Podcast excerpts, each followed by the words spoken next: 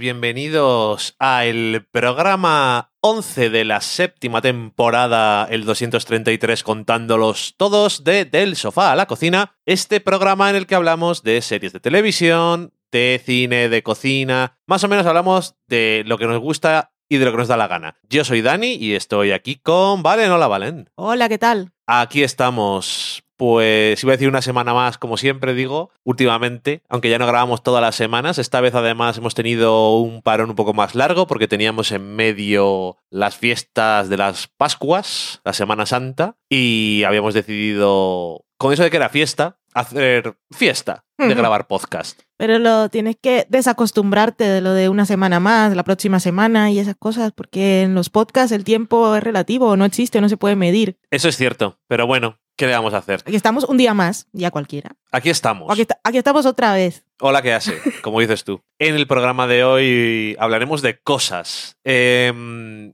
digo cosas así en general porque es un poco fluido como está esto. Como Pero el yo, género. sí, pero yo creo que al final hemos quedado en algo. Em, en la semana en serie, que ya veremos si pensamos otro título.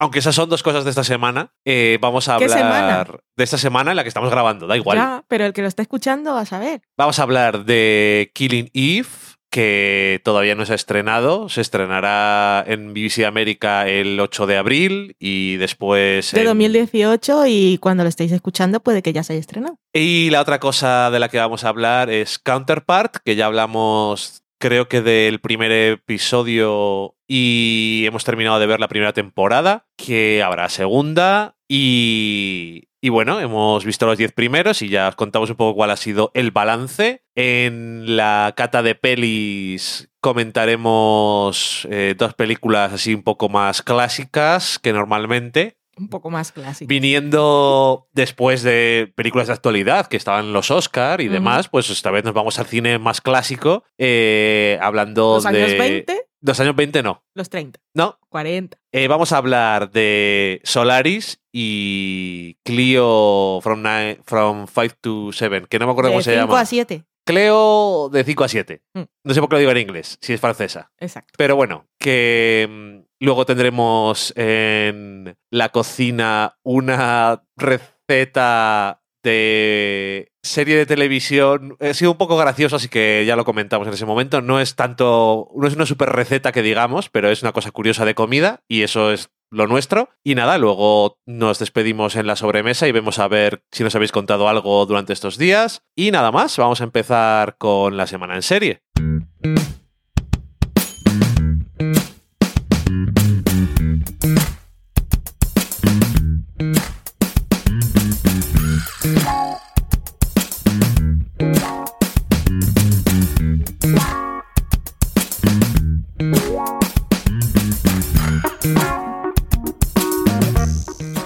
Empezamos en la semana en serie eh, hablando de Killing Eve.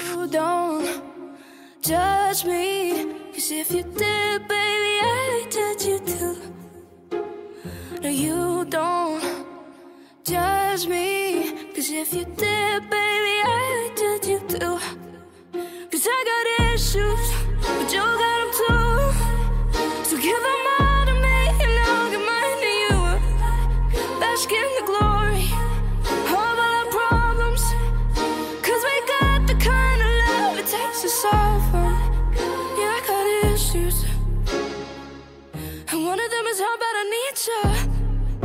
Killing Eve es una serie que está creada por Phoebe Waller-Bridge, que nosotros hemos hablado de otra de sus trabajos, que era Fleabag.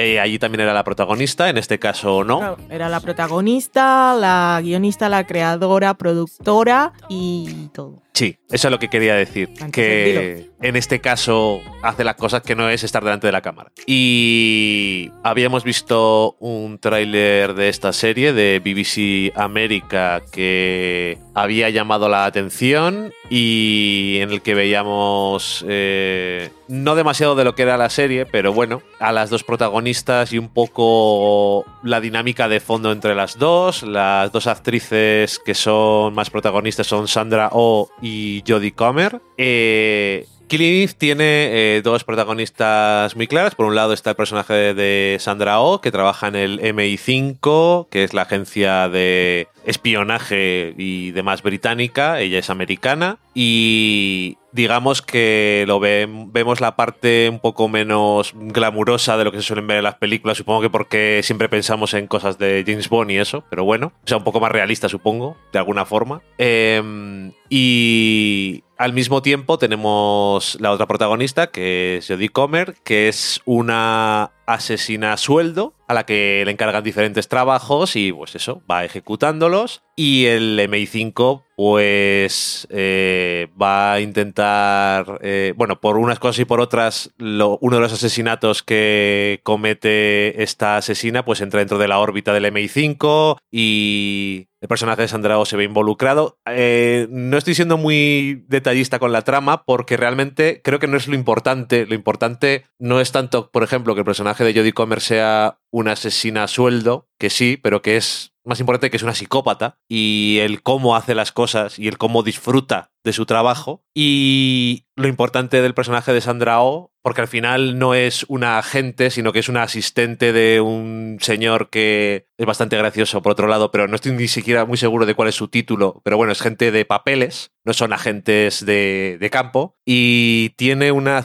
cierta obsesión también con los asesinatos y los asesinos. Las asesinas. Concretamente, las asesinas. Y aunque en el primer episodio realmente no están los dos personajes muy separados, es como que tienes la sensación, habiendo visto el tráiler antes, de que el argumento de la serie va haciéndolas va a hacerlas colisionar o que tienen una atracción magnética entre ellas y van a acabar uniéndose de alguna forma. Y no es la clásica atracción entre personaje de la ley y personaje fuera de la ley, sino algo más diferente y profundo. Y mm, después de ver el tráiler decías, esto tiene una pinta un poco... Como habían montado el tráiler tenía como gracia. Y mm, a veces los trailers no tienen mucho que ver con las series. En este caso sí que tiene que ver. Eh, Phoebe Waller-Bridge la tengo yo en mi cabeza más por comedia, aunque Fleabag desde luego tenía partes que no eran absolutamente nada de comedia, pero la tengo más en mi cabeza como una escritora de comedia. Y en este caso, el tono que consigue Killing Eve es muy para mí, porque es un drama, iba a decir, un drama de asesinatos y agentes de la ley y esas cosas, pero realmente es más un estudio de personajes con mucho humor negro y con personajes alrededor de las dos protagonistas que tienen, que aportan también una parte de, de humor muy, muy atípico que no te lo sueles esperar en cosas de este tipo, como, para la redundancia, como el jefe de, la, de Sandra Oh, que es un señor que está muy cansado de su trabajo y realmente le da un poco igual que ella en algunos momentos en este primer episodio se salte los procedimientos e incluso la ley, o la mujer que llega eh, desde otra división, es del MI6. Es que yo todos los números no lo tengo muy claro. Eh, para. Porque son, eh, es una investigación internacional, porque esta asesina está haciendo cosas pues, en diferentes países. La, la vemos en Italia y en Francia en este primer episodio. Y venía de Viena. Y venía de Viena, entonces un poco de todo. Y mm, esta mujer es no tiene nada de humor, pero de una forma graciosa. Es súper seria y súper seca. A veces casi ni habla, pero me hace gracia, no sé por qué. Es como está la interpretación, supongo. Es súper graciosa. O supongo que es el, ¿El final? el contexto, ya. No sé. Es, bueno, y, mm, y entre eso y que los dos personajes de ellas me parecen muy interesantes porque son. eh, no son los clásicos dentro de sus estereo, de los estereotipos de esos roles. Hay algo que es complicado de explicar que pasa cuando ves la serie, es que es muy entretenido ver lo que está pasando en todo momento y esa obsesión que tienen los personajes por sus cosas. Dejémoslo ahí. Siempre me suele gustar ver a gente que le gustan mucho las cosas que hacen o las cosas que les interesan y en este caso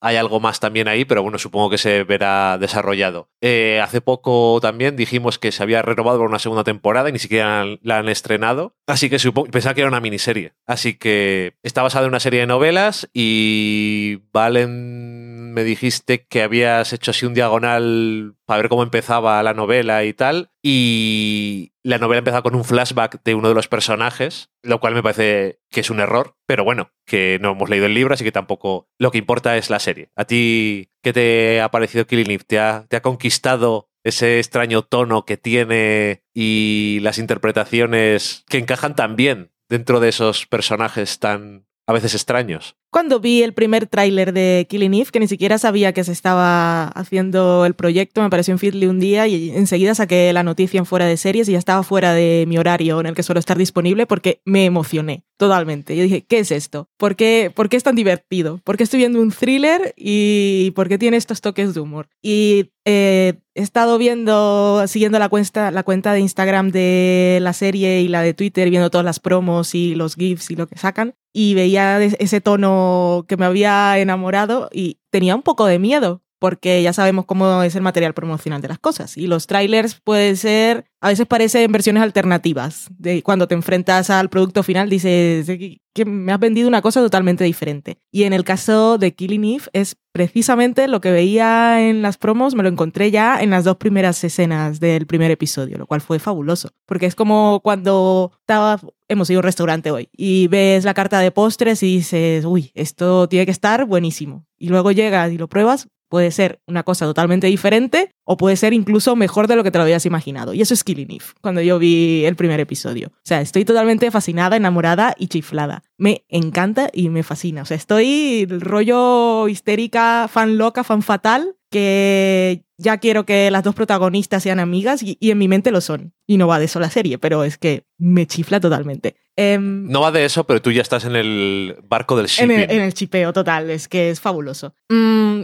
es que es un primer episodio perfecto y maravilloso, porque hay una cosa muy complicada con los primeros episodios y es presentarte, tienen que presentarte los personajes, tienen que decirte de qué va la serie y tiene que quedar muy claro el tono. Y en el tono fallan muchísimas veces los primeros episodios, porque los ves y en realidad no te imaginas cómo va a ser la serie. Y en este caso te queda claro desde las dos primeras escenas. La primera escena te presenta a Villanelle, que es eh, Jodie Comer, que es la asesina. Es una escena sin diálogos y que usando las referencias, arquetipos, clichés, estereotipos, lo que queráis, que tenemos claro de, o que tenemos la idea de lo que es un psicópata, ya ahí en ese momento sin hablar y sin mucha cosa y con mucha gracia, te lo dejan. Y luego viene la siguiente escena enseguida, te presenta al personaje de Sandra Oh, que se llama Eve y que me gusta, me, me, parece muy curioso el título de la serie porque es Killing Eve. Y Eve es, es la, ah, se supone que es la gente, no la asesina. Y las, la serie de novelas se llama Villanelle, que es el nombre de, de la asesina. Bueno, en fin. Y el, la primera vez que ves a Eve también es, o sea, lo que ocurre en ese microsegundo te encaja perfectamente con la idea que tienes de un personaje de este tipo, que sería agente, policía o lo que sea, y es traumas de su pasado. Y la serie te rompe totalmente las expectativas y a partir de ahí ya yo estaba feliz y contenta. Todo maravilloso. Aparte de ellas dos que están muy bien, me gusta que el personaje de Sandra O no empiece siendo agente, que ya sabemos de qué va la serie, pero cuando empezamos a ver el episodio ya ni siquiera es espía, o sea que lo van a desarrollar mucho. Y aparte de que las dos protagonistas lo molan todo, todos los secundarios me hacen gracia. Y esto es un thriller y va de espías y asesinos en serie y todas esas cosas, se supone que tiene que ser muy intenso. Y en este caso, todos los personajes que aparecen tienen un momento eh, que yo tengo, un momento GIF o que me hacen reír, o sea, todos tienen ese punto de humor pero es ese humor que yo ahora ya lo llamaré marca de la casa de Phoebe, porque no, no es estridente ni es el humor de chascarrillos, sino es, es como algo que está en el aire y en la atmósfera, es muy perspicaz. O sea, nadie, no, nadie se ríe a carcajadas en la escena, pero tú sonríes porque es inevitable. Todos los personajes serían alivio cómico, pero las protagonistas y los secundarios. Y todos los secundarios molan, lo cual pues promete mucho. ¿Sabes a lo que me ha recordado ahora que lo estabas diciendo? A que el otro día vimos un ensayo, video ensayo de, de todas las cosas del mundo de Rodwan Atkinson, que la mayoría de la gente conoce como Mr. Bean, y salía explicando pues qué es lo que le gustaba a él del humor, y decía que el humor no era, cuando salía él, en entrevista decía que el humor no es decir cosas graciosas, sino que el humor está en la actitud. Y eso es en lo que se ve súper bien en Killing Eve. No es hacer chistes o referenciales o hacer... eh, Ni siquiera, oh, ¿qué, qué frase más ingeniosa. no, es la actitud de los personajes. El jefe de Eve es gracioso por su actitud derrotista y sus comentarios que son frases que no te tienes por qué quedar con ellos, pero lo definen perfectamente. Si yo fuera una persona seria, estarías en problemas. Hmm. Mm, No olvides llevarme contigo hasta el fondo cuando caigas. Y cosas de ese tipo que dice eh, es la actitud suya, derrotista y totalmente cansado de la vida, de su trabajo más bien. Sí, estoy aquí contando las horas, me quiero ir. Es como a ver cuando me jubilo.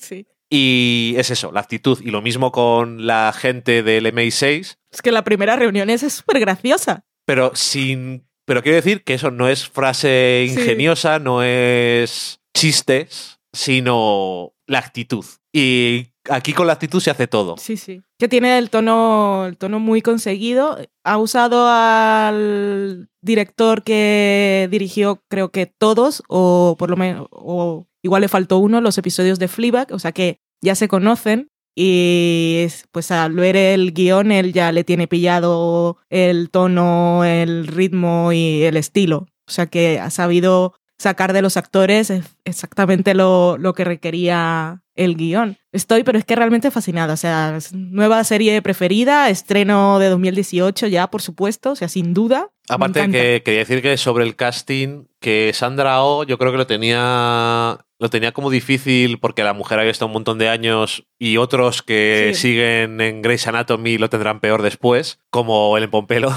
pero eh, tenía como muy encasillado en el personaje y eh, no es que aquí haga lo mismo, ni mucho menos, pero Pero le pega utilizan, utilizan partes de lo que saben que sabe hacer bien. Y es que en es- Grey's Anatomy lo utilizaba y aquí Cristina Yan tiene mucho. Bueno, Cristina Yan era su personaje en Grey, pero Sandra Oh, como Cristina Yan, tenía mucho timing de comedia y sabe poner esas caras de asco y de desprecio.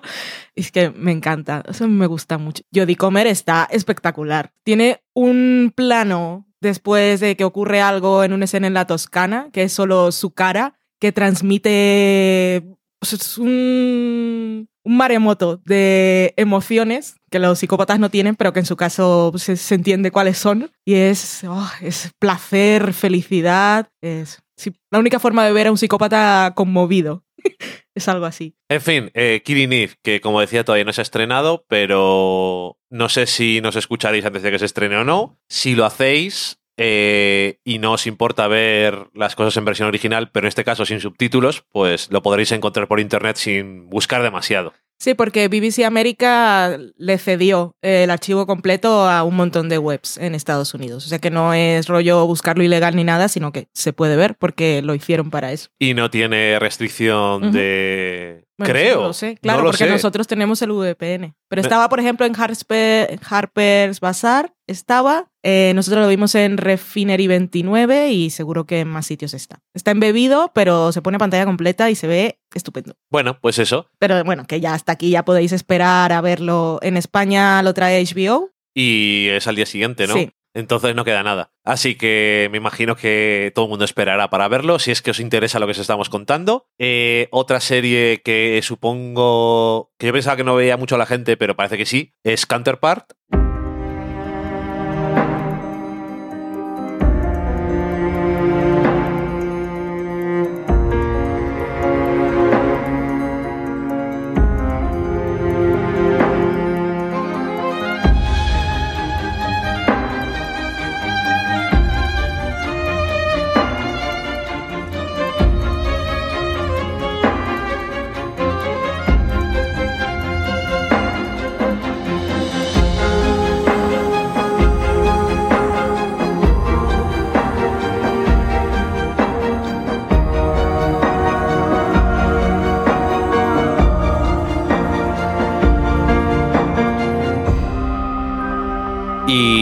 Imagino que no o sea, estaremos descubriendo a mucha gente, por si acaso. Ah, ahí está. Hablamos del primer episodio. Hablamos de esta serie que está creada por Justin Marks, que se emite en Estados Unidos en Star. Y nos cuenta eh, cosas sobre... Después de un evento que no sabemos qué ha pasado, la Tierra se copia a sí misma. Y hay dos tierras que se desarrollan de forma paralela, pero en una de ellas, que digamos entre comillas, no la nuestra, han pasado cosas que hacen de ese mundo muy diferente al nuestro. Y eh, es una serie de espías. En vez de. Aquí tenemos también como el telón de acero, pero en este caso es eh, el pasillo entre dimensiones Y es secreto, no. y es secreto. Y aparte de eso, eh, en vez de dos países cogiendo información uno del otro y haciendo relaciones diplomáticas, pero al mismo tiempo por debajo haciendo cosas diferentes, eh, es entre dos tierras paralelas. Y nada, eso que el primer episodio yo creo que nos intrigó lo suficiente como para seguir viendo más. Y hace poco terminó esta primera temporada, que han sido 10 episodios. Yo creo que es una buena cosa que ahora les dejan hacerlo la cantidad de episodios más o menos que quieren, porque te permite hacer perfectamente la historia que quieres contar y no tienes que rellenar con nada. Y yo creo que Counterpart, la primera temporada, me ha gustado mucho. Em, no tiene relleno. Y además, no solamente me ha gustado el juego de espías, secretos, eh, cosas que descubres, que hay, hay de eso porque hay bastantes revelaciones y cosas y giros y tal que la verdad es que molan bastante. Pero aparte me ha gustado el trabajo eh, de personajes, porque no solamente tienes a Howard Silk y que es un poco el protagonista, aunque a veces es un poco entre comillas, porque es muy accesorio en una cosa tan grande y hay muchos más personajes, pero las diferencias y las cosas que son iguales y luego también mucho que ver si una persona está muy afectada por lo que es o también le afecta mucho el entorno y incluso si cambias a una persona a otro entorno distinto se convierte en la persona que había crecido en aquel. Es de cosas de interés, Mm. me parece. No sé qué opinarás tú, pero la verdad es que me ha sorprendido, incluso me ha gustado más de lo que pensaba que me iba a gustar y además ha tenido un par de extras que no esperaba, como eh, la tristeza de un personaje que ha sido hasta graciosa, lo patético y pusilánime que es, y al mismo tiempo la complejidad de algunas de las relaciones entre los personajes, que yo creo que enriquece mucho lo que parece simplemente una serie de espías, aunque tenga ese elemento de ciencia ficción, fantasía, que es bastante atractivo. Lo que más me ha llamado a mí la atención de Counterpart es cómo, cómo va creciendo conforme avanzan los episodios, porque con el primero y el segundo te podías, te podías hacer más o menos una idea de qué era lo que te iban a contar y ya parecía suficientemente atractivo para seguir la temporada, pero van pasando los episodios y vamos haciendo descubrimientos que más que giros así sorprendentes que lo son, me parecen recursos súper interesantes para contar un montón de cosas. Lo- cuando llegamos al episodio, creo que era el 7, que es un episodio en el que es un flashback. Es para Ajá. mí el mejor episodio de la temporada. No está centrado en los que pensábamos que eran los protagonistas hasta ese momento, pero nos cuenta tantas cosas y, y algo en lo que realmente no había pensado. Porque al principio nos habíamos quedado con la idea que ya nos planteaban en el primer episodio de teníamos, las, teníamos a los dos Howards y lo que hablaban era de cómo sus vidas eran diferentes en un lado y otro. Casi que, pe- que yo pensaba al principio que la serie iba a tirar más por cómo un pequeño cambio, una decisión diferente que convertía la vida de dos personas que eran iguales, eh, bueno, las llevaba por caminos opuestos. Y esa, eso que nos cuenta en el séptimo episodio me pareció tan retorcido pero a niveles estratosféricos y ese retorcimiento, bueno, que mola, ya que es ficción, pues me impactó bastante y me gustó muchísimo. Y a partir de ahí, eh, con, con ese personaje que hasta ese momento era bastante secundario, del que sabía poco, me pareció quizá el más interesante de, de toda la temporada. Y pues no sé, me sorprendió, me sorprendió mucho realmente. Al principio me gustaba, pero me sorprendió su nivel de ambición y que esas ambiciones no se quedan cortas, o sea, realmente sabe conducirlas y pues lo deja todo muy bien para una segunda temporada. Decías al principio que eh, la, serie le había gustado a mucha gente o que te había sorprendido que le gustara a tanta gente, pero viendo el grupo de Telegram de fuera de series, que a veces entro y me sirve para hacerme una idea distinta a la de mi mundo de Twitter, porque hay gente muy diversa y también hay gente que es muy cerrada con sus cosas, también hubo muchos que empezaron a verla y la abandonaron porque les pareció que se estaba tomando mucho tiempo para contar cosas, o sea que pensaban que iba a ser un thriller más emocionante y más de espías y tal y que al final pues el ritmo no, no les convenció, hubo mucha gente que la abandonó por eso. Y pues me pareció una temporada pues muy destacable, ya la pongo en, en top del año. Yo creo que por ese tomarse el tiempo para desarrollar los personajes y las relaciones es por lo que la serie ha terminado siendo más interesante. Y por destacar no un episodio pero una escena, tengo que decir que una escena que es solamente una conversación entre dos personajes y en la que se descubren cosas que me parecen mucho más importantes que giros. Es una Dime, conversación dime algo más, porque una conversación... es una conversación entre dos personas que son el mismo, la misma persona, y están en una habitación en la que no se pueden tocar. Vale, Y parece que la conversación va a ir por un lado, Sí. porque parece que es una conversación en la cual uno de los personajes tiene las de ganar de forma argumental o por, los argumentos y por su punto de vista puede echarle en cara cosas al otro personaje, pero después hay un giro de los papeles y para ver quién queda por encima en- moralmente, de- por decirlo de alguna forma, o como más fuerte como persona y qué es, qué es ser una persona fuerte, porque tiene una perspectiva muy diferente de lo que son eh, de lo que es ese- esa fuerza y ese poder Sí. y, y uno de ellos piensa que es algo más interior y otro de ellos piensa en ello como algo más exterior. Y me parece que es muy interesante porque este es el momento, la dinámica, aparte de graciosa y la Sí. diferencia entre los personajes y eso está muy bien, pero en ese momento hay algo distinto que se nos enseña y sobre todo se nos cuenta de un personaje que hemos conocido desde el principio.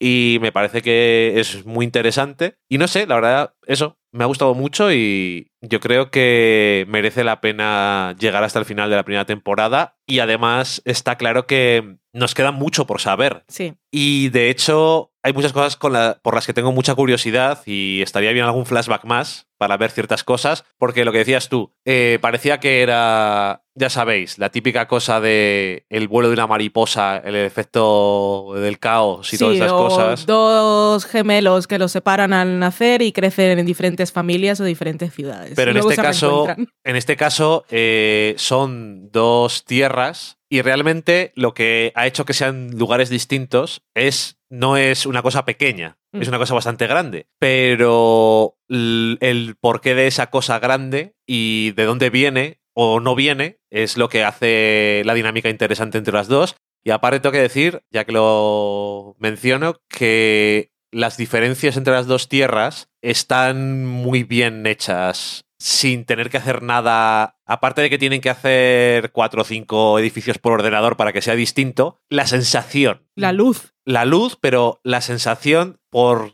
por la cosa esta por la que son distintas, hace que esa tierra que no es la nuestra sea muy diferente a la nuestra en una cosa muy concreta Mm. que realmente sí te llega la sensación cuando estás viéndolo, aunque sea nadie lo dice, pero lo estás viendo continuamente. Tampoco quiero decir nada más, porque realmente sí son no sé si son spoilers o no, porque sí son cosas que se mencionan muy pronto en la serie, aunque no se entra en muchos detalles, pero no sé. Lo de la tierra que no es la nuestra es un poco complicado Ya. porque la es más la, la otra. Porque empezamos con. Nos ponen en un Porque punto de empezamos vista. por ahí, sí. Y porque la que es la del Howard, iba a decir el original, pero no, el primero que vemos, es, es una sensación extraña porque eh, por, por momentos no sabía si estaba ambientada en el pasado Ajá, es muy gracioso, sí. o en qué año era, pero luego ves la otra y entonces se supone que estamos más o menos en la actualidad. Son, son como dos tierras alternativas en realidad. Sí, pero eh, yo creo que es más por eso que, bueno, transcurre en Berlín, Mm.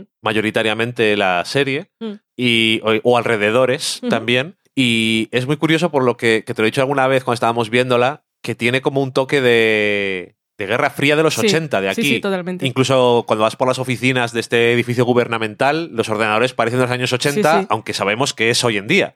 Pero sí es muy curioso. sí. No sé. Yo tuve la desgracia de escuchar el tráiler doblado de Counterpart. Yo sé que estas cosas te gustan mucho porque lo pusieron, hicieron review en fuera de series y a, a mí no participé, pero a mí me gusta escuchar para saber qué piensan los demás de todas las cosas. Yo escucho todos los programas. Y pusieron, ahora vamos a escuchar el tráiler, pusieron la versión doblada y la voz de J.K. Simmons es, es un poco rollo la voz de Dexter y un poco rollo la voz de Thor. O sea que no le pega nada a la voz original del actor. Y que esto, aparte de la gracia y compartir contigo mi desilusión, es que el trabajo de J.K. Simmons es impresionante porque es un trabajo basado principal, o sea, básicamente en postura y un poco la inflexión de la voz. Y nada más, pero aún así sabes cuál es cuál siempre. Y aparte que son muy diferentes. Y no sé si eso en la versión doblada está tan conseguido. La postura sí, porque es del actor. Pero el trabajo de voz es que es muy sutil, porque el tono de voz es el mismo, tiene una voz muy grave, pero la forma de expresarse, Sí. la, la- la intención al hablar es diferente en el uno. Porque y el otro. además es el actor que más tiene que hacer de eso. Mm. Los demás actores casi no tienen trabajo de hacer... mu- eh, muchos de ellos tienen que hacer dos personajes, porque es la Sí. naturaleza de la serie. Pero realmente el que tiene que hacer más eso Sí, sí, sí. es él. Y realmente eh, eso, eh, el trabajo tan bueno que hace se nota cuando va avanzando la serie.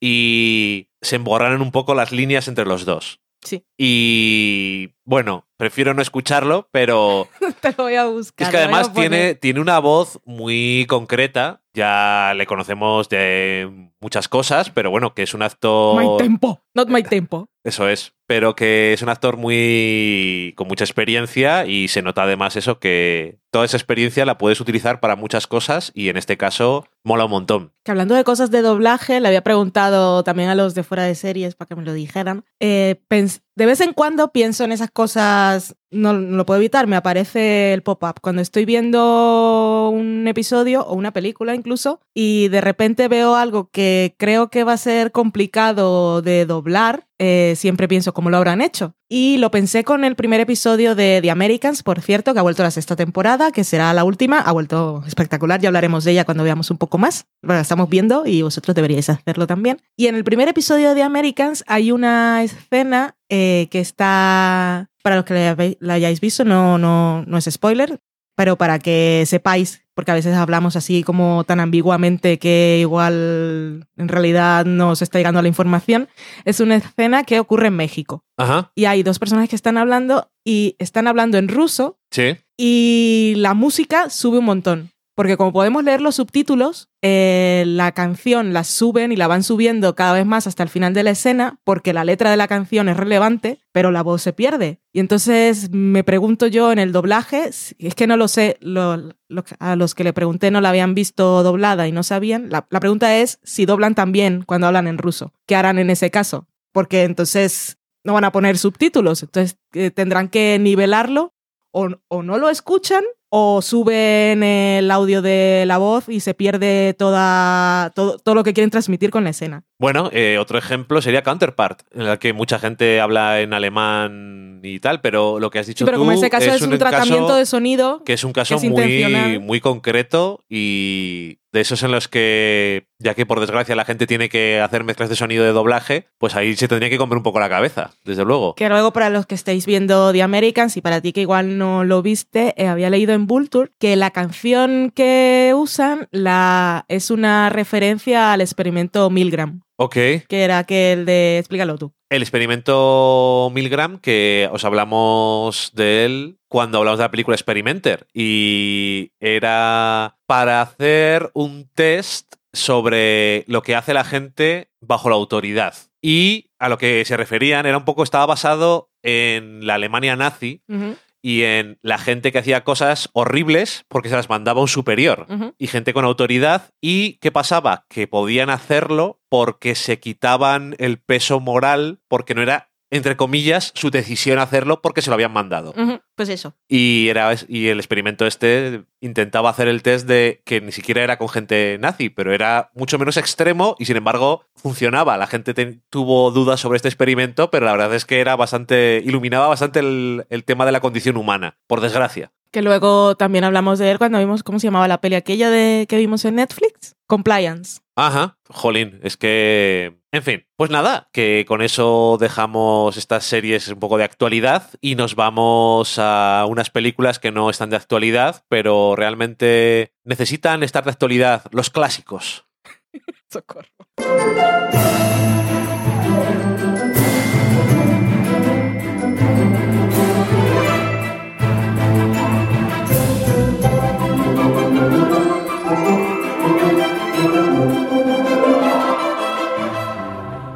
O simplemente son clásicos. ¿Pero a qué llamamos clásico? No sé, la gente dice clásico. ¿Qué es un clásico? Tiene que ser una película del siglo pasado. Buah, Que suena, suena más clásico. ya, una película del siglo pasado. Pero es que nosotros hemos nacido en el siglo pasado. Ya, pero es que cuando dices cine clásico, eh, los 60 y los 70, pues Ajá.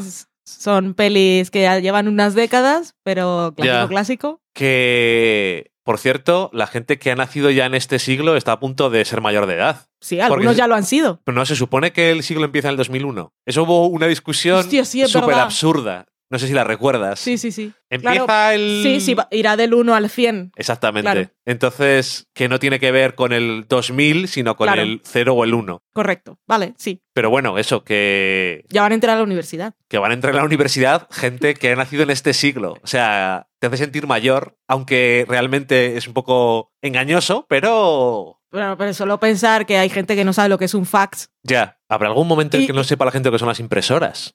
pues igual desaparece el papel totalmente. Bueno, ya no sabe la de lo que es una impresora de agujas. Ese sonido infernal. tan bello, con el papel continuo. Ah. En la cata de pelis esta semana vamos a hablar de dos películas que no se han estrenado últimamente, en vez de llamarlas clásicos. ¿Qué te parece? no son películas de estreno. La primera de las películas de la que vamos a hablar es Solaris, que es la segunda de las tres adaptaciones de la obra de Stanislav Lem. Es una película que se estrenó en 1972 y la dirigió y coescribió Andrei Tarkovsky. Esta película la vimos porque la teníamos ahí que la íbamos a ver y era una cosa que íbamos a hacer, pero luego también lo aceleró un poco eh, el tema de que la película de Annihilation eh, tenía referencias tanto a esta como a otra película de Tarkovsky que es eh, Stoker. Stoker. Y, y bueno, pero eso, sobre todo era, esto es una cosa que llevamos hablando de ello un par de años. Sí, porque yo tengo una copia de la edición de Criterion y recuerdo cuando vi la peli me gustó mucho. Y, Y- siempre te había dicho que teníamos que verla, pero también como me gusta y tiene un, un inicio que no es precisamente lo más estimulante, Que tenía miedo. yo había visto la versión de Steven Soderbergh con George Clooney. Mm. Y te dije después de ver esta peli que ahora tendría curiosidad por volverla a ver. Recuerdo que en su momento no me gustó. Podríamos verla. Yo, yo también la Pero- vi en su momento y ya había visto la de Tarkovsky. Me gustó. Pensé en, en su momento que no se parecían, pero ahora no recuerdo exactamente cuáles fueron las grandes diferencias que hizo la peli de Soderbergh con relación a la de Tarkovsky con relación al libro. Ajá. Em, la película que dura como dos horas y 45 minutos aproximadamente. Tres horas. Yo siempre redondeo al alfa. Pero en un las cuarto, un cuarto de hora es mucho. Ya, pero Bueno. hora y media o dos horas cuarenta y cinco, eso son tres horas. Eh, nos cuenta eh, como el protagonista que se llama eh, Chris Kelvin, que es un psiquiatra, le están mandando a un viaje a una estación espacial eh, para ver si tiene sentido que siga existiendo esa estación espacial que está haciendo unos estudios sobre eh, un planeta que se llama Solaris y el gobierno dice, a ver, que esto sigue, merece la pena o no merece la pena. Tú vete allí, evalúa la situación, mira a ver cómo está la gente allí, que te cuenten qué hacen y vemos si hace falta continuar con esta investigación. Que ese es el principio que se hace un poco largo. Porque hasta que llegan a la estación espacial le Vale. explican todo eso. Bien, Tengo que decir que tú me dijiste eso, eh, el principio es muy aburrido, era un poco hype del aburrido que era al principio. Que, que al principio el hombre hasta que llega a la casa también va por ahí mirando el agua. y Tengo los que árboles. decir que en la, llamémoslo la primera parte de la película, es decir, eh, en la Tierra, Sí, em, realmente a mí no me pareció aburrido. Lo que me, lo que tiene el anti-hype. Lo que me resultó fue extraño. Eso sí, la parte ahí, eh, justo cuando se va de la casa hacia la estación y hay un viaje en coche, entre eso y la situación en la que yo me encontraba, que es un poco cansado, me quedé dormido en el viaje del coche. Igual un minuto, igual dos, pero cuando me desperté estaba igual. Ok. Es que es largo. Y hace un tratamiento con el blanco y negro que yo no termino de racionalizar o interpretar. Bueno, es una película interpretable, digamos. En cualquier caso, eh, cuando el hombre eh, llega a la estación, no creo que estoy diciendo que son spoilers un poco así, pero bueno. Estación de Solaris. Cuando llega a la estación, eh, se encuentra con que hay eh, dos de los miembros de la tripulación y debería de haber más. Y digamos que no se encuentran en el estado más cuerdo o normal desde su punto de vista. Que, para entendernos, cuando él llega allí, le parece que está todo hecho un Cristo y se les ha ido la pinza a la gente que todavía está en la estación. Y entonces él, eh, pues muy profesional, dice, bueno, voy a ver qué es lo que hay y tal. Y luego, pues no tardando mucho, entra en la dinámica de qué es lo que pasa en la estación. Y cómo las personas que están allí se ven... Esto estoy diciéndolo un poco como si fuera verdad, vamos a decir, ¿Qué quiere decir como si fuera verdad? eh, cómo se ven afectados por el planeta, ok. por decirlo... No sé, bueno, cómo se ve la gente que está allí afectada por el entorno y las cosas extrañas que están ocurriendo. Y, mm, ok, es una película que mm, me pareció muy interesante y ya te digo que la película de Soderbergh no recuerdo cómo es, pero ni siquiera me acuerdo del argumento, no me acuerdo del argumento. O sea que se me olvidó por completo que había existido. O sea, Y- nada, nada, nada. Ni los llamemos giros. No, no, nada, absolutamente nada. Y creo que la primera vez que el protagonista se encuentra con uno de estos fenómenos y cómo se resuelve esa primera vez me pareció bastante impactante. Es que a mí eso me volvió loca la primera vez que lo vi. Y cómo va evolucionando todo el asunto también me gustó mucho. Es una película que realmente sí es cierto que es muy atmosférica. Cuando, por ejemplo, llega eh, el protagonista a la estación espacial, que he dicho yo, ve que está todo hecho un Cristo y la gente está muy mal. Y también hay cosas que él no ve. Sí, Que nosotros sí vemos que hay cosas en el fondo, sí, sí. pero como él no reacciona a ellas, sí. es todo muy raro. Pero que digo que lo he dicho como si fuera un minuto, pero realmente es media hora casi, Mm. eh, en la que va de, a la habitación de uno, está haciendo cosas raras, va a la habitación del otro, no lo deja entrar, se va a su habitación, ve un vídeo de una persona que le había mandado, oye, mira a ver. Quiero decir, eh, eso, es una película muy atmosférica que se toma su tiempo, pero que yo creo que realmente luego cuando empieza a coger el ritmo es muy interesante eh, la evolución del personaje protagonista y también cómo puedes ver muchas veces desde el punto de vista de los otros dos personajes que están viendo lo que le está pasando, que lo que le está pasando a él es lo que les ha pasado Sí. a ellos también antes. Y no sé, esa evolución de y las relaciones que tienen entre ellos cuando quedan todos en la biblioteca porque es el cumpleaños de uno, es que, que son todo son todos momentos muy así. Y Además que lo que se enfrenta cada uno es diferente. Sí. Con lo cual el fenómeno que se produce, cada uno lo acepta o, O lo rechaza. o quiere que permanezca. Bueno, depende de lo que signifique. Sí, y es, es curioso que vimos, leímos por ahí que Stanislav Lem eh, no le gustaba la película de Tarkovsky y básicamente lo que él decía era que para Tarkovsky Solaris, el planeta, era un problema y para él era una cosa distinta. Y supongo que también es diferente cuando estás haciendo una película y escribiendo una novela. Y aunque sea una película como Solaris, y aunque sea un cineasta como Tarkovsky, De los 70 y ruso. de los Me 70, gusta decir. ruso. Soviético y- en este caso. Soviético, bueno. Pero a lo que voy es que hay que tener impedimentos para los protagonistas de alguna. No sé. El final de la película es de esos de. Ok.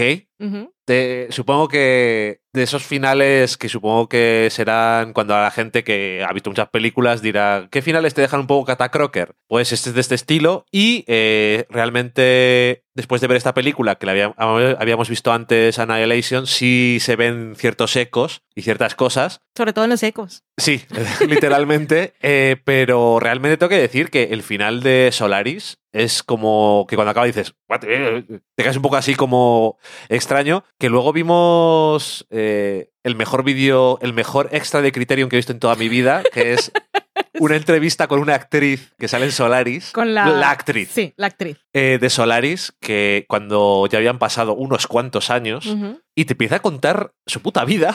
Eh, Cuando llevábamos 10 minutos de esta mujer hablando, porque es que no escuchamos la pregunta, tú dijiste, ¿pero qué le han preguntado? ¿Por qué Sí. estoy diciendo todo esto? Que no me puedo aguantar la risa, eso era verdad. Eh, bueno, que también comentaba, y lo vimos en algún otro lado, que eh, todo el trabajo de Tarkovsky tenía muchos tintes religiosos y, y me hacía gracia, creo que lo vimos en otro, en otro sitio, eh, el simbolismo del final desde el punto de vista religioso, que es que son cosas que a mí me hace gracia porque realmente no me llegan nunca. Ya. Es decir, las alegorías religiosas, a no ser que sean a veces un poco obvias, como en Man of Steel, por ejemplo, y entonces diga, vaya puta mierda, No sé ni de qué estás Bueno, hablando. da ¿Te vi igual. Man of Steel? sí, y sale Superman así con los brazos cruzados, No me acuerdo. Bueno, soy el hijo de Dios que viene a salvaros a todos, a no ser que eso, que sean muy así, eh, o Muy en tu cara, ¿no? in your face, o como en Mother, la película de Darren Aronofsky, ya que estamos hablando con gente que acaba en Skeskeski. Em, realmente se me pasan un poco por encima las cosas, porque como no soy muy religioso, aunque estoy interesado en la religión, aunque más en la... Yo lo llamo mitología. Sí. Y me gustan las mitologías y eso, pero cuando son tan, Mitología cristiana. tan cristiana, pero además tampoco en your face, Mm. no, no lo pillo. Entonces no me llega cuando alguien dice, aquí se ve la alegoría religiosa, están siendo lavados por el agua, y es como, ok, Yo eso no, no lo vi. Interpreté diferente. Igual que en Mother, para mí no es esa alegoría. Yo veo otra cosa. Veo algo mucho más mundano y, Y personal. terrenal de obsesiones de un artista. que es muy... Eso siempre estará bien cuando una película tiene interpretaciones diferentes, algo habrá hecho para que haya niveles distintos. En cualquier caso, eh, Solaris creo que no es una película que puedas decirle a todo el mundo, ponte a verla. Póntela este sábado por la tarde. Verás qué bien, porque, mm, y yo no tengo mucha experiencia, pero tú sí, ya me lo has dicho, el cine soviético de esta época es muy suyo y en algunos casos es un... El cine de Tarkovsky. Y de Tampoco Tarkovsky- conozco mucho, pero el suyo sí. Por lo menos, pero es muy curioso cómo tiene un estilo muy marcado en cuanto al ritmo, la atmósfera, pero también tiene cosas muy interesantes con la cámara. Y incluso el diseño de producción, porque es una cosa de hace más de 40 años, y aún así, realmente en ese sentido, no parece viejuno. No. Quiero decir, no. Incluso la ropa del protagonista Es demasiado supermoderna. moderna. Eso es entre comillas. Eso no es ni moderno, eso es atemporal. Pero eso es. ¿Cómo nos imaginamos el futuro? Sí, eso es. ¿Cómo se imaginaban en los 70 del futuro? Es muy diferente de cómo se que a veces imaginaban. parece un motero. Es que es muy raro.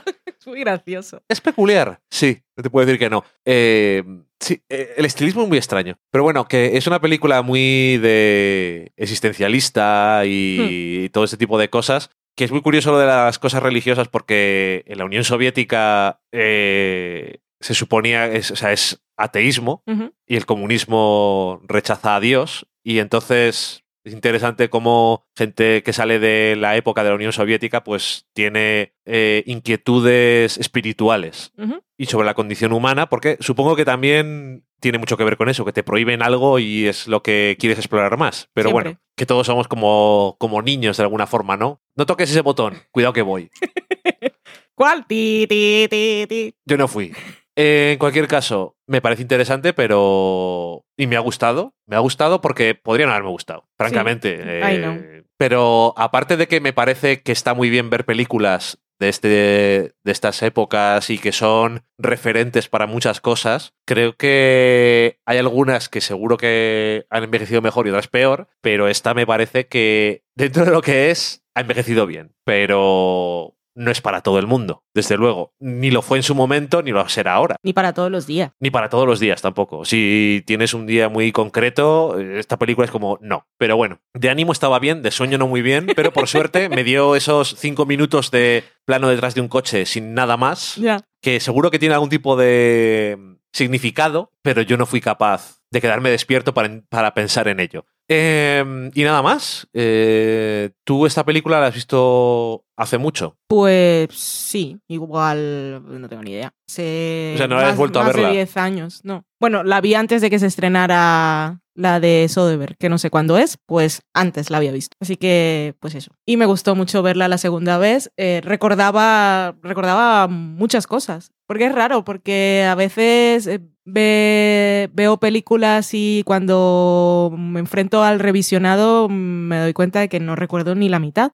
A veces no recuerdo la trama, a veces no recuerdo los conflictos de los personajes y a veces me parece que estoy viendo por primera vez los planos. Y con esta recordaba, recordaba mucho, pero sobre todo la parte cuando ya está en la estación y las partes con la única actriz protagonista, que fue lo que más me impactó en su momento. Que íbamos a hacer, un poco en broma habíamos dicho lo de la sesión doble con Stoker, precisamente por lo de Annihilation, pero me pareció demasiado para un, domingo por la tarde. Y ahí está pendiente, que también cuando la veas también tiene cosas de la película de Alex Garland, otras. Hay un vídeo, por cierto, os lo pondré a vosotros en los enlaces del programa y tenemos que verlo porque no lo he visto aún. Lo sacó hoy, este día que yo estoy grabando, que es cualquiera para quien nos esté escuchando. La web está, que, que es de Medium, la de Film School Project. Y tiene un vídeo que no sé cuántos minutos es, pero el título del artículo es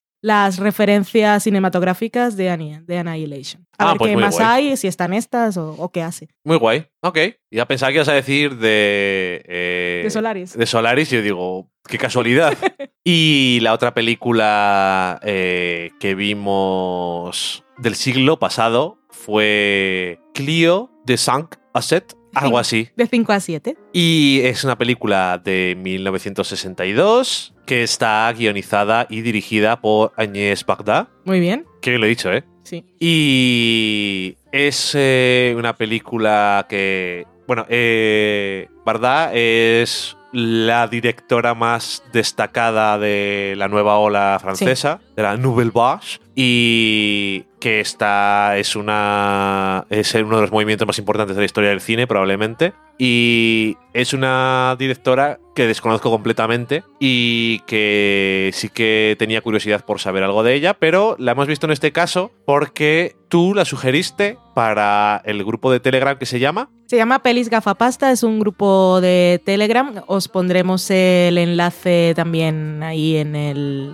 en el post de- del podcast. El grupo lo creó Daniel Roca, que nos escucha a nosotros desde el principio y si tenéis podcast vosotros os habrá comentado mucho porque es uno de esos oyentes que molan porque siempre participa y también está en Twitter. Aparte estoy escribiendo aquí a Daniel Roca que luego tiene una vida como un profesional académico de la música que es muy curiosa. Eh, pues eso, el grupo está creado básicamente como un espacio para hablar de películas que no son comerciales y para que todos los miembros, que puede ser cualquiera, os, os pongo el enlace, si tenéis Telegram os apuntáis, podéis entrar solo creepymente como estoy yo casi todo el tiempo, que solamente estoy leyendo los comentarios, o podéis participar. Tiene una dinámica desde hace unos meses, que es que se elige una película eh, los miércoles y se deja una semana para que todos los que quieran o puedan verla la vean y el miércoles siguiente se comenta con spoilers y todos hablan de la peli. Y siempre la,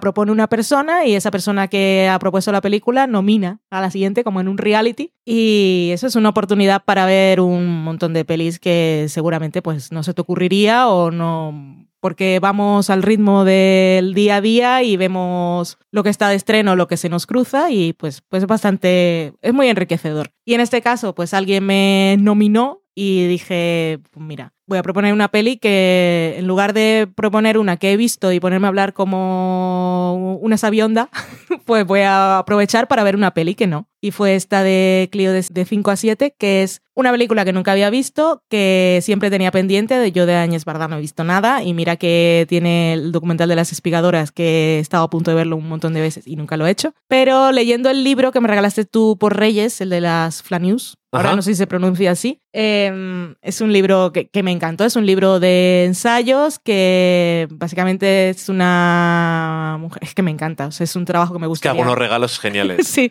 un libro que no tenía ni idea de que existía. Su tesis es que mm, eh, las mujeres históricamente no tenían la libertad para pasear por las ciudades, porque, bueno, primero no podían hacerlo, tenían que salir acompañadas o era peligroso, y cuando salían siempre eran objetos y nunca eran sujetos. En cambio, los hombres pues siempre se han dedicado a escribir libros y reportajes de cómo pasean ellos por las ciudades y lo que ven y el mundo que conocen. Y a través de la historia ha habido muchas mujeres que se han atrevido a retar esa hegemonía masculina y han sido esas paseadoras del mundo, pero que aún hoy en día, a otros niveles, las mujeres podemos, nadie nos impide que salgamos a la calle, pero aún hoy no tenemos la libertad de movernos por ciertos espacios. Y seguimos siendo observadas y hay sitios y callejones por los que no nos atrevemos a pasar. Y lo guay de este libro es que ella es una mujer que mm, por cosas de la vida ha vivido en diferentes ciudades y entonces te hace esos paseos de ella conociendo esas ciudades y mientras te hace esos recorridos habla de mujeres que han vivido en algún momento de la historia allí y cómo ellas fueron esas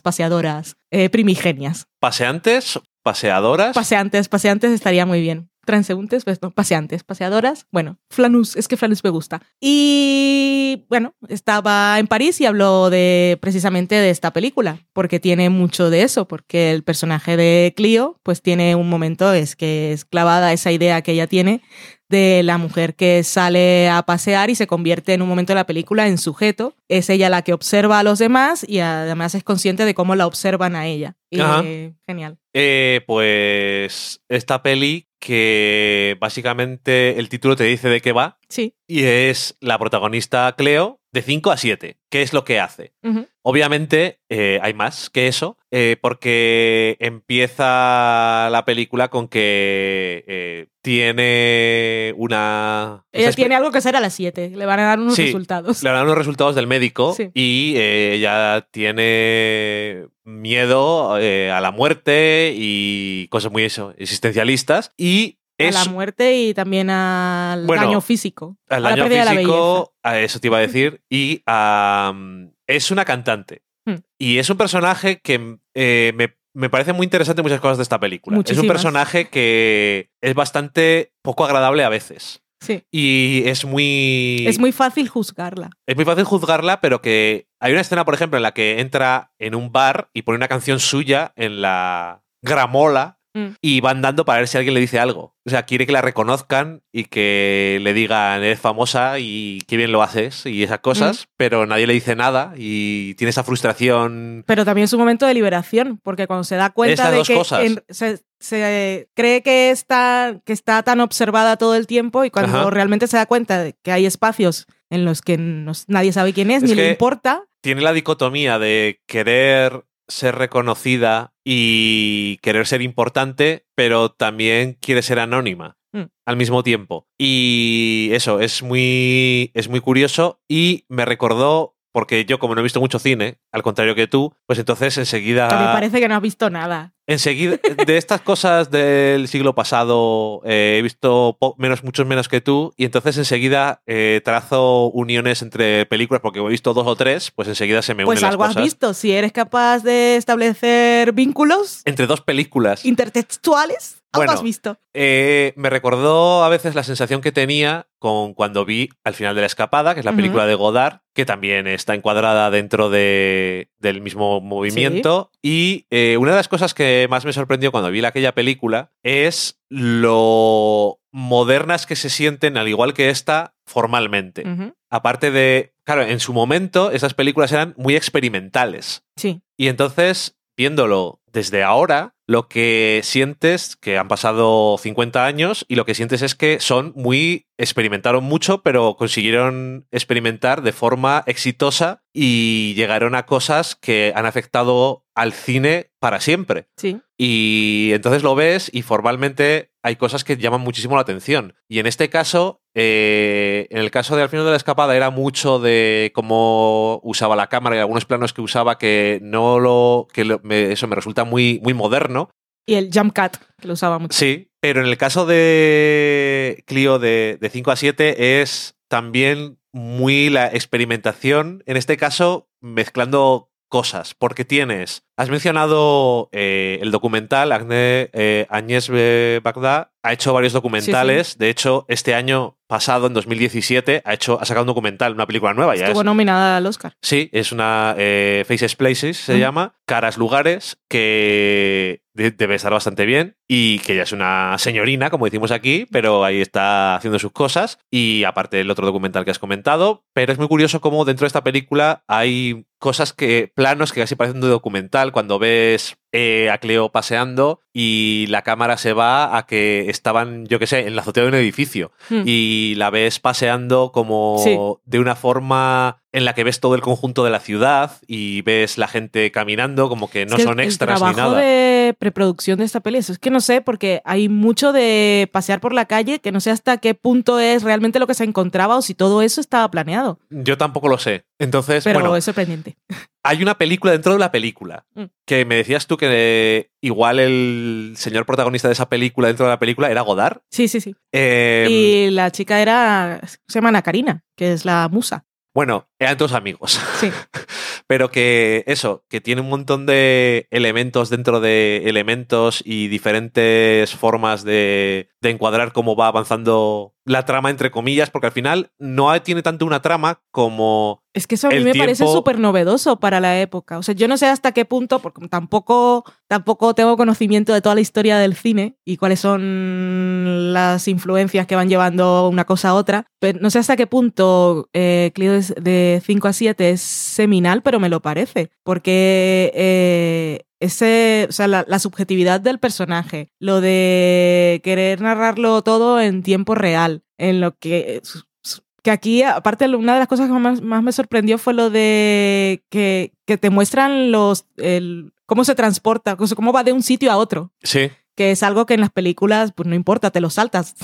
No, pero al final es es, que es esto, porque es todo. Es muy Mm. gracioso cómo están marcados casi por capítulos las diferentes cosas y pone al principio el tiempo y a lo mejor es un minuto Sí. o cinco, Sí. Pero lo ha destacado como una cosa que ha pasado de 5 a 7 que es importante y te pone el nombre del personaje y Sí, las cosas que... que, te, te he interrumpido, te he quitado el hilo, se me ha olvidado a mí de lo que estabas hablando y por qué lo dije y ahora te lo recuerdo a ver si lo reenganchas.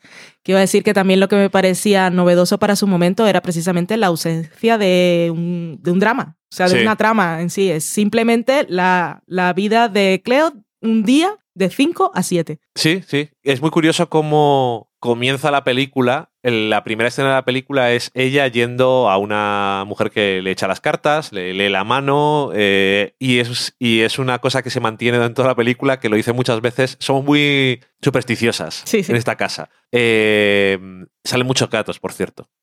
Muchos gatetes, si los estaba contando. Pues, Y un momento que me distraje porque ve- estaba pendiente de los Se les gatetes. ve de fondo haciendo lo que tienen ganas. No son gato personaje, sino Pero son robes. son, están aquí. Porque de repente estás viendo al personaje hablando con otro y está un gatete así detrás intentando subir a un sofá o haciendo algo, o se va a poner en la cama y le coge. Y esas son cosas de gente de gatos. Mm. Pero bueno. Eh, pues eso, como digo, es una película que, que la ves y sientes, la sientes muy moderna formalmente y también de fondo porque es muy eso, muy existencial y muy desde el punto de vista muy concreto de un personaje y es un personaje femenino que además no está intentando aspirar a ningún ideal porque Ni es un ideal para ni lo es, viendo. pero que tampoco está aspirando la película a Mm. convertirlo, ni ella de ninguna forma. Es un personaje con claramente muchos defectos y muchos, como cualquier persona, quiero decir. El mundo la hizo así. Sí, sí, pero que, bueno, como a todos, quiero Sí. decir, que no es ninguna versión idealizada de nadie porque es una cantante y ya está. Y, em, Y canta bien, pero todos Sí. la subestiman. ya, no y, le- y ella tampoco se lo cree demasiado. pero se enfada un poco con los que le hacen la música y las canciones porque no, no creen que pueda hacer cosas. Mm.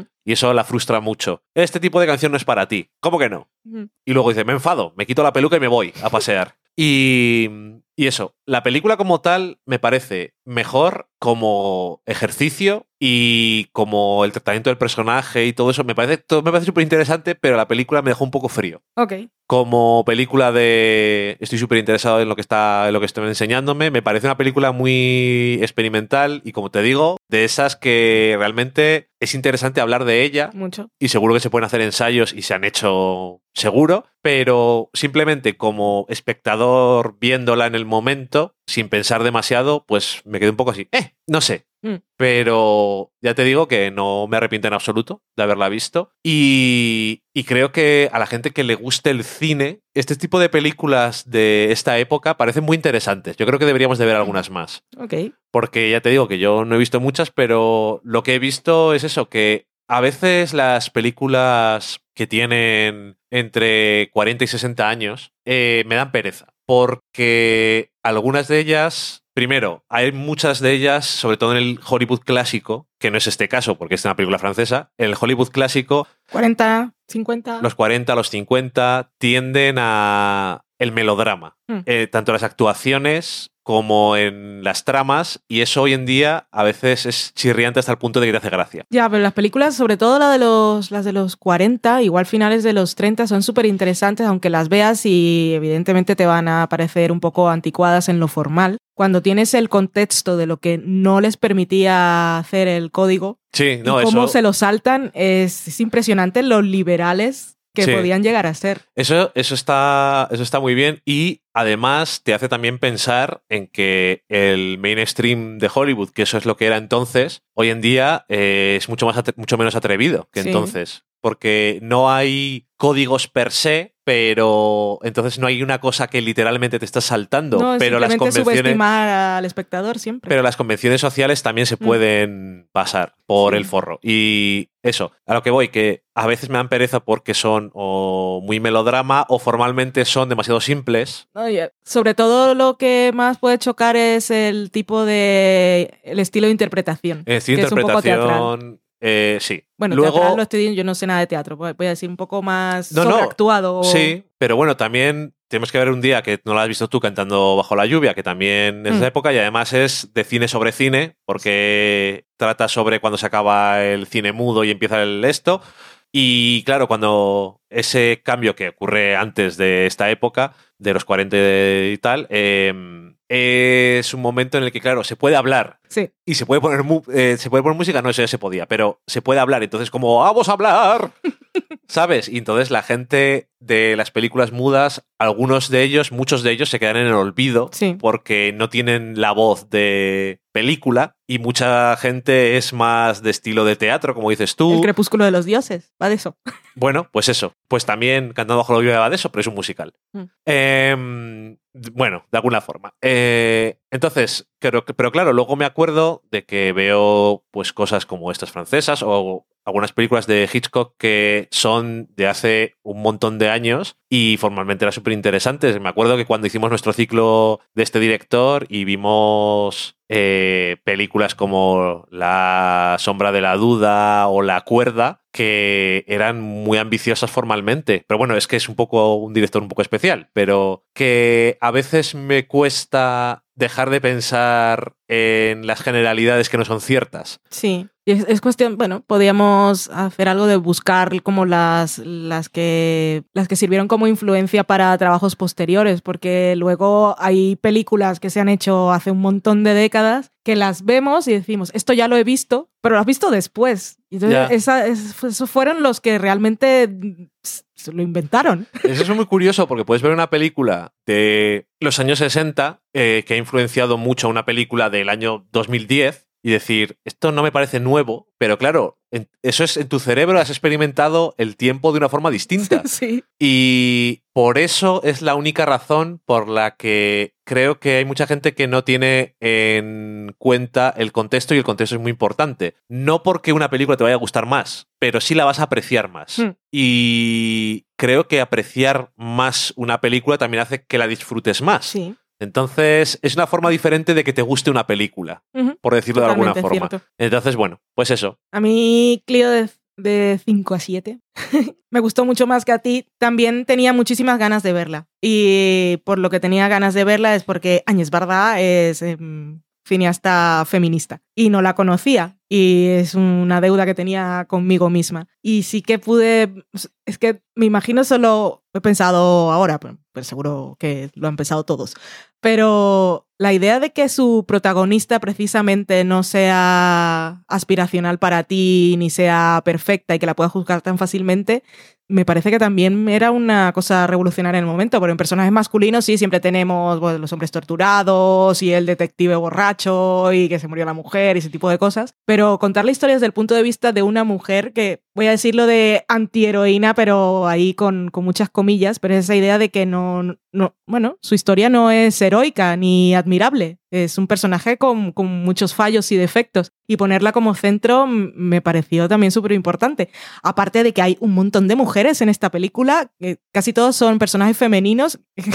Cuando vimos la taxista, es que es flipante. O sea, es una escena en la que hay una taxista y dos mujeres detrás y las tres hablando. Es maravilloso. Y una de las cosas que más me llamó la atención, y casi que no tiene nada que ver con nada, pero también me pareció así muy importante dentro del discurso que supongo que tenía, ¿verdad? En el momento, es cuando va Cleo a buscar a su amiga, que es modelo, mo- bueno, posa desnuda para... Son escultores, ¿no? Sí. Y luego cuando salen, Cleo le pregunta, ¿y no te da vergüenza? Y la amiga le responde algo así como que no, que le da igual, porque es como, como que ella no existe en ese momento y que ellos no la están viendo a ella. Y eso así textual queda muy bien, pero a mí me parece que tiene mucho subtexto porque es la representación fílmica de la mujer. O sea, realmente cuando el espectador ve a la figura femenina, no la está valorando como persona, sino que está le está, mm, está viendo en ella representaciones de su propia fantasía. Y Sí. en realidad no es una persona que exista, sino que es una fantasía dentro de la cabeza de quien lo ve. Y me pareció también un, un mensaje como muy interesante. En el Es muy momento. interesante, pero lo que es interesante es encontrar poder en eso. Mm.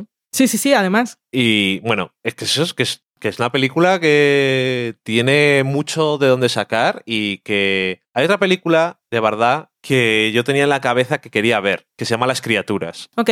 Creo que es esa. Pero bueno, que ya veremos. Hay muchas cosas, hay tanto que ver que nunca se sabe lo que vas a acabar viendo, pero bueno. Yo no sé en dónde nosotros vimos ni por qué razón, ni si era solo sobre Bardá o salía en algún vídeo de otra cosa, pero el plano de Cleo cuando se quita la peluca y sale de su casa a pasear, ese, esa salida del edificio y ese, el, el callejón ese, lo te- o sea, cuando vi la película dije, esto ya lo he visto. Y no recuerdo dónde nos lo habrían referenciado. Mm, yo tampoco, si te digo la verdad. Ay, no sé. Bueno, eh, terminamos nuestra cata de pelis. Sí. Una cata de pelis con un eh, vino que ya ha madurado durante un tiempo en barrica, pero no se nos ha avinagrado ni nada, sino que se ha mantenido muy bien. Estupendo está. Es un gran reserva. Y hablando de vino, pues vamos a la cocina.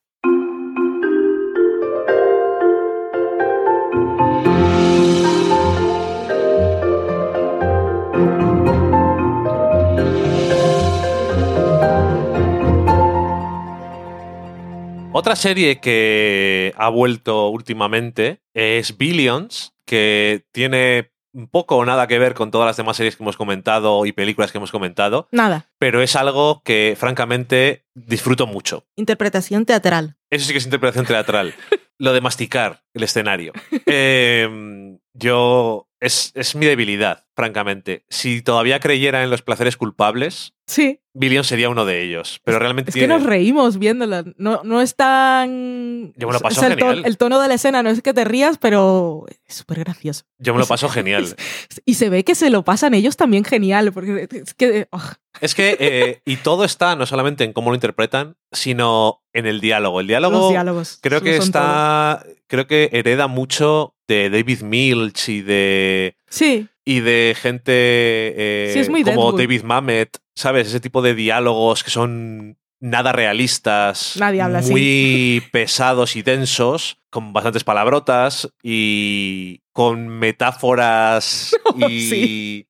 referencias a las referencias. símiles extraños que no sabes de dónde vienen, pero de la mejor forma posible. Y yo disfruto la serie muchísimo. Y ya lo comentamos alguna vez probablemente, pero estamos en la tercera temporada. Eh, es una serie en la que no te esperarías que hubiera tanta comida. Es una cosa de la que siempre me alegro porque yo creo que siempre que sale comida en una serie estás sin hacer nada. Estás dándole una cualidad más humana a los personajes.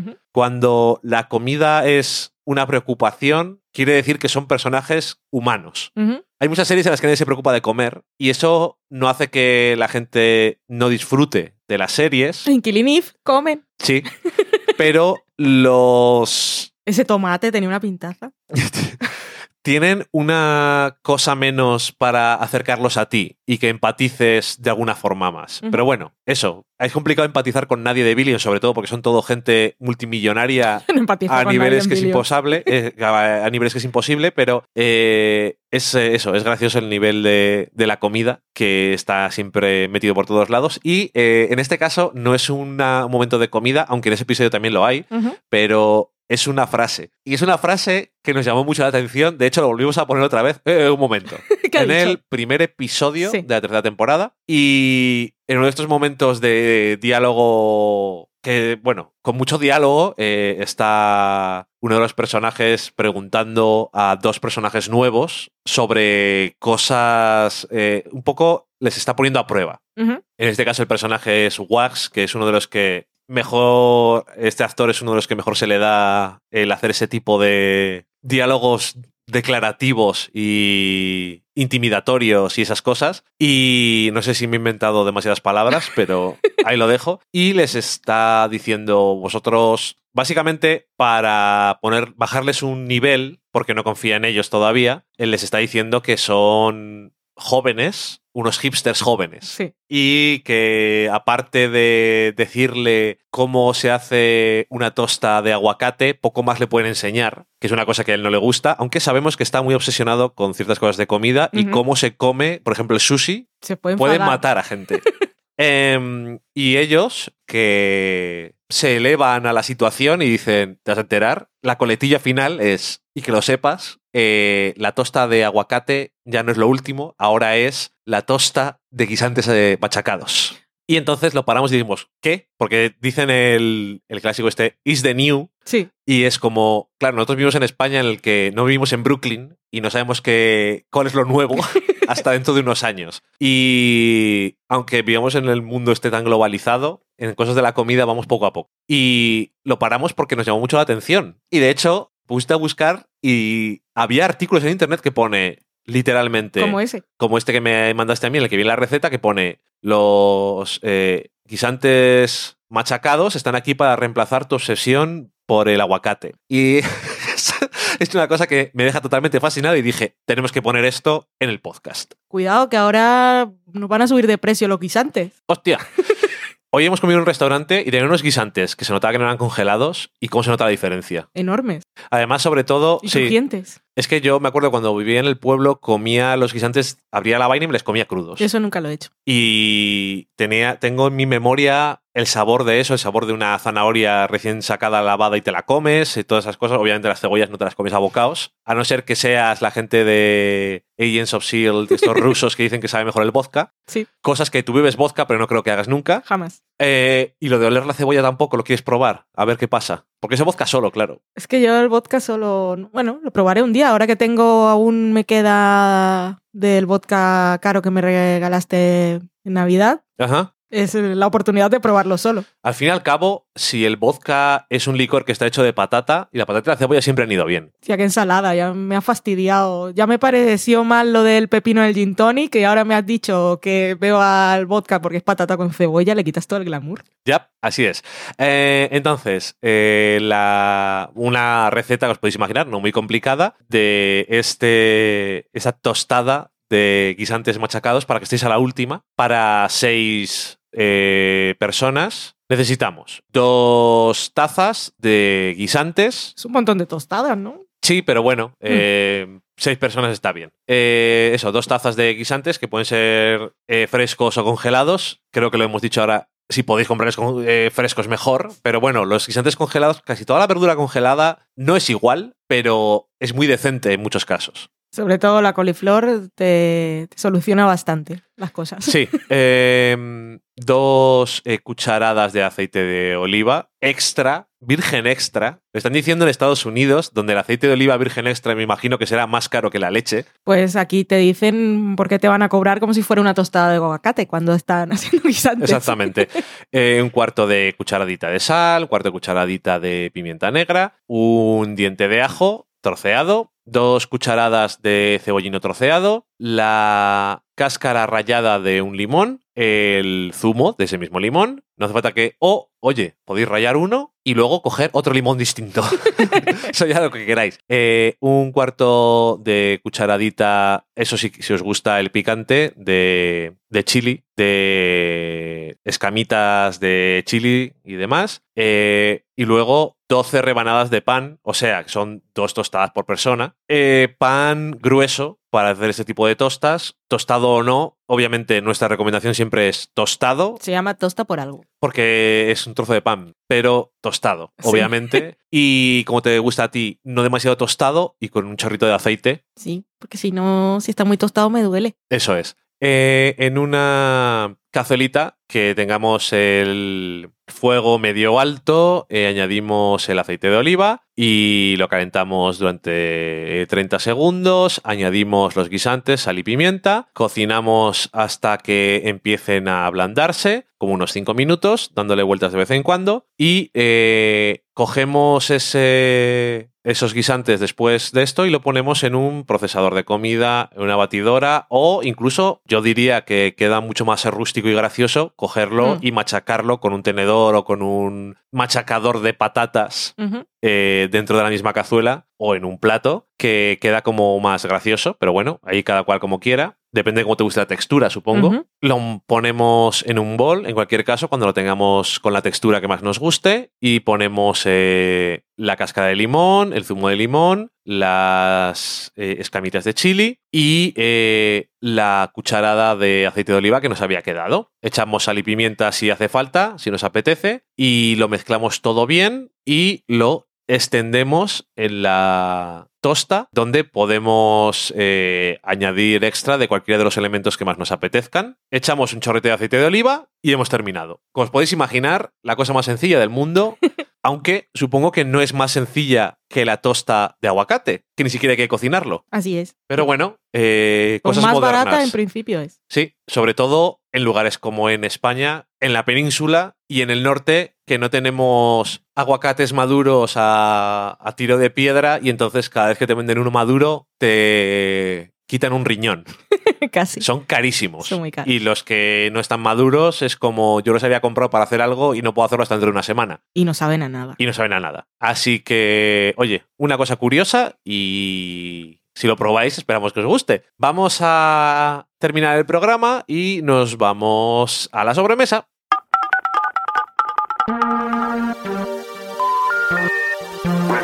The number you have dialed is not in service at this time.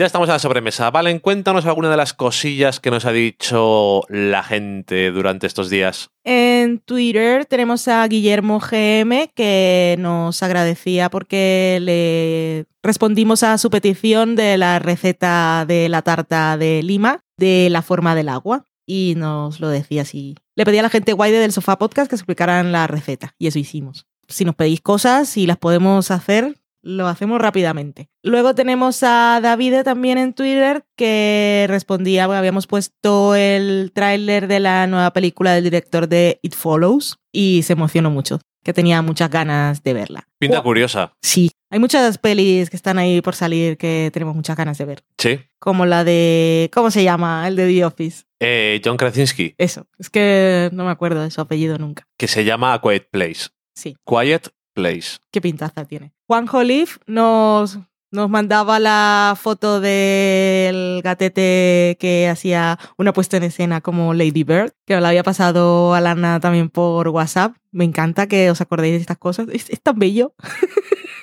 en Es Instagram bello, sí. pusimos uno que debe ser la misma gente que era con The Handmaid's Tale. Sí, Que además se ve que está sufriendo, con lo cual queda por muy bien. supuesto que sí. Todo el mundo sabemos lo que le pasa a los gatos cuando intentas que hagan cosas. Alana había tenido un momento de esos de serendipia porque ella, ella es profe, le iba a poner a sus alumnos Cleo de 5 a 7 y de repente entró en Letterboxd tranquilamente y vio que le aparecía el nuevo de tus amigos. Y entonces pues le pareció raro porque, porque están viendo esta película Si ahora. hubiera sido tú, hubieras dicho socorro.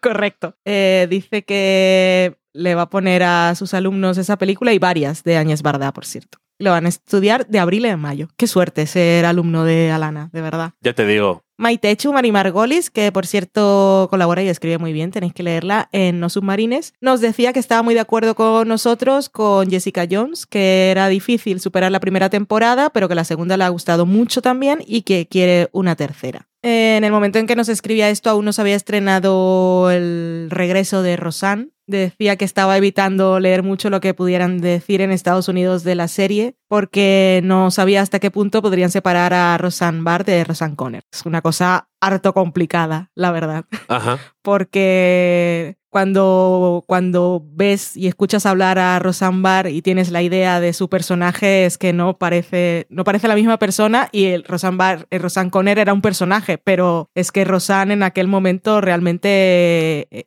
su personaje era ella y todas las cosas que defendían se contradicen con, con lo que dice ahora. Y es, es muy raro, es bastante chocante. Ha vuelto. Hemos visto los tres primeros. Los hemos visto, sí. Nos ha gustado. Nos ha gustado. Es complicado. Y ahí estoy con esa cosa de separar al artista De la obra. que, que me doy cuenta cada vez más que soy muy flexible con según qué cosas. Pero bueno, en este caso, bueno, en fin, es que es muy complicado. Y he querido hacer una lectura de que precisamente que su personaje sea votante de Trump at- puede atraer a gente que no va a ver series que son las que estamos acostumbrados a ver, que son pues de, de filosofía liberal. Y entonces sí atrae a toda esa gente que aparte Trump la llamó para felicitarla por sus altos índices de audiencia, que también eso atrae más gente, y utilizan la serie para hablar de ciertas cosas que esa gente pues simplemente no, no se les cruza por el camino, igual puede ser algo interesante y positivo, pero ya veremos qué pasa con todo esto. Por ahora lo único que se sabe es que ha sido un super éxito Sí. y la han renovado. Que normalmente a lo mejor hay gente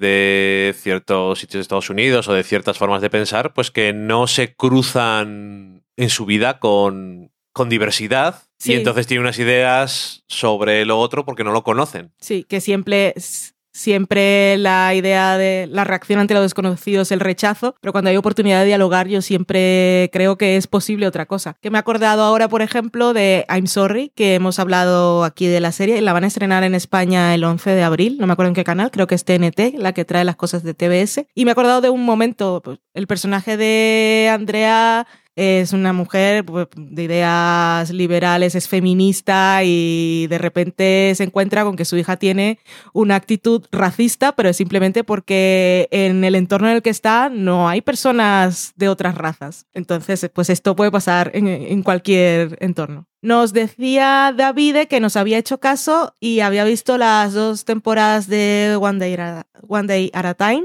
que no le llamaba de entrada nada la atención, pero que le ha encantado. Y nos alegra porque es, es que es, es una maravilla de serie. Es bonita, tenemos Sí. que verla todos. Es el amor. Y la han renovado, que estábamos ahí, que no decían nada y salía la creadora que puso un tuit súper raro, que es una cosa que pues, de la que nunca habíamos oído hablar. Puso un tuit diciéndole a los fans que si querían que la serie se renovara, por favor, eh, durante la semana siguiente vieran por lo menos cuatro episodios seguidos de la serie. Así que eso debe ser algún tipo de sistema de medición que tiene Netflix para saber qué tanto le interesa. O sea, que como que lo del binge watching en realidad sí les importa a ellos como factor para medir el interés de- del espectador con respecto a sus series. Bueno, y hasta cierto punto es complicado llevarles la contraria. De una serie, es cierto que a veces no ves más episodios porque no puedes por la vida, Mm. pero... Pero es como dijo el número concreto, cuatro, es súper raro.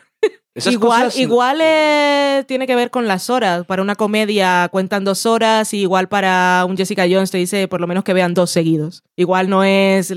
Tienen claro que la gente realmente no puede ver un montón de episodios seguidos, pero que por lo menos tengan interés de ver uno más en drama y es como el tiempo que inviertes de entrada, a ver qué tal. Pero, ¿alguna vez alguien había dicho algo de eso? No es que yo, yo no lo había leído nunca, ni, ni en artículos que escribiera gente de la industria o la crítica, ni por parte de los creadores. Como no cuando se lo sabe dijo nada, fue muy raro. como no se sabe nada de lo que hace Netflix, Mm. siempre que nos dicen cualquier cosa es como, oh, sí, pero bueno, que la han renovado. Maravilloso. tenemos algo más ahí en eh, Facebook, un comentario. Tenemos un comentario de Liliana Fuchs. No sé cómo se pronuncia su apellido. Dímelo cuando escuches el programa.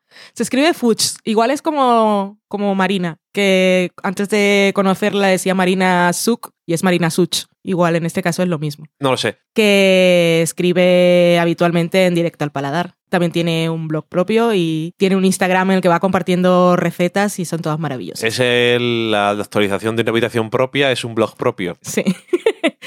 Eh, pues nos decía que ya sabía que nos iba a gustar de Florida Project y nos enlazaba el vídeo de Nerdwriter, que era precisamente el que habíamos visto nosotros también. Es que le vimos justo después de la película, porque yo había visto que estaba y dije, no lo quiero ver, porque como son videoensayos suelen tener spoilers. Y, y los tiene. Y debería de tenerles, quiero decir. Sí. Porque está intentando hacer un point del tema y hace falta hablar de lo que pasa. Y en cuanto se acabó dije, voy a ponerlo. Mm. Es que me gustan mucho los videoensayos que hace ese señor. Está muy bien. Y No ese chaval, no lo sé. Nos dice, en otro orden de cosas, me hizo mucha gracia cuando Valen comentó lo de la cultura latina del Vicks Vaporub, porque en mi casa de Murcia también se usaba para todo. Lo curioso es que también es un clásico en la familia de mi padre en Suiza, de toda la vida desde que era un crío. Ahora que lo pienso, quizá fue influencia de su tío que pasó media vida en Colombia, y su padre también vivió allí muchos años. Investigaré, dijo. Si ya tiene los resultados de tu investigación, cuéntanos. Y esto venía también para decirnos que se había acordado de todo esto porque en el último capítulo de Jane the Virgin, que también es una familia de origen latino,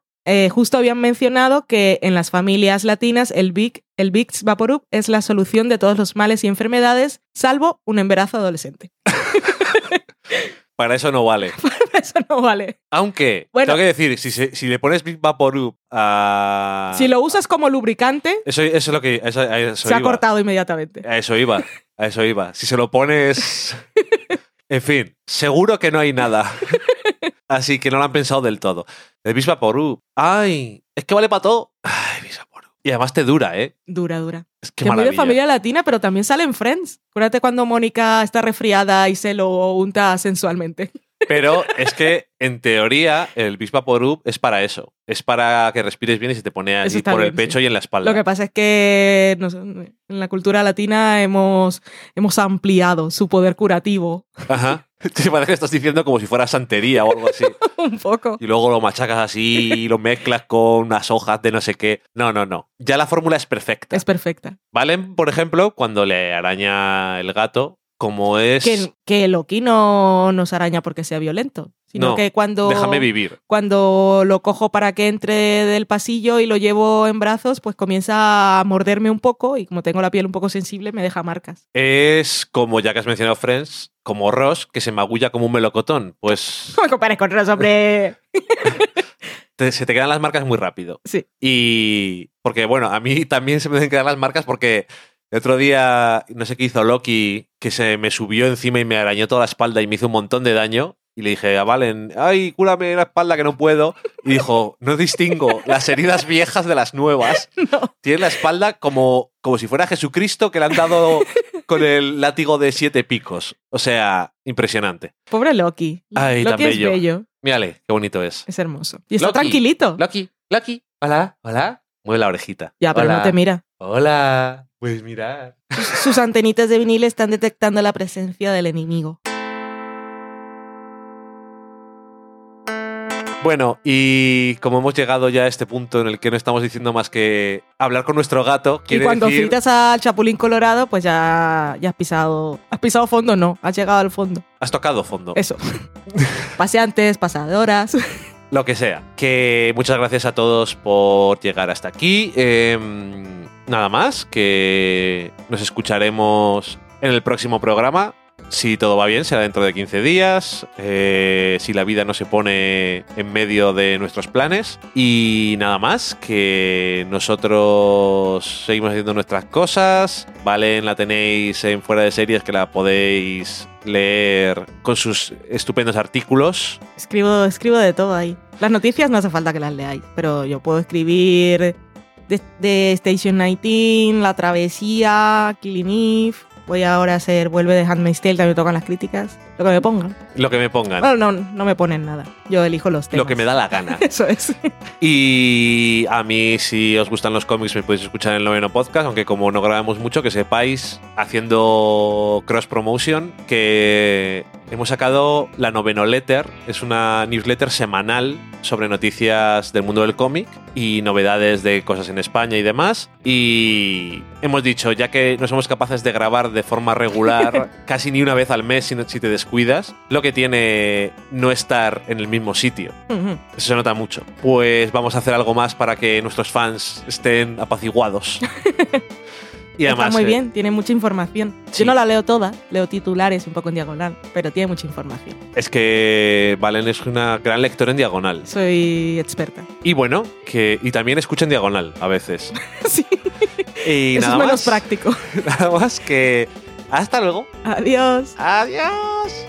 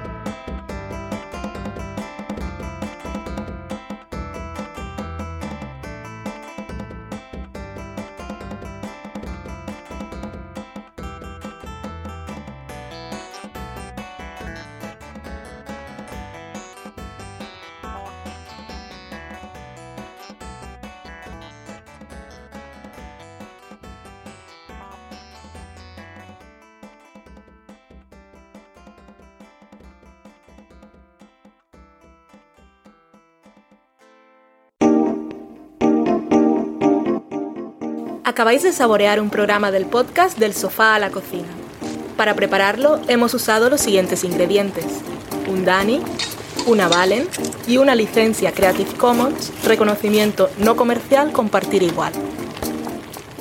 Cuando tenemos los ingredientes, los picamos muy finos, los dejamos pochando en una sartén y cuando estén caramelizados, los mezclamos con la licencia Creative Commons, que cuidado, no admite uso comercial de la obra original ni derivadas, que se tienen que distribuir con la misma licencia que la original, siempre citando a los creadores.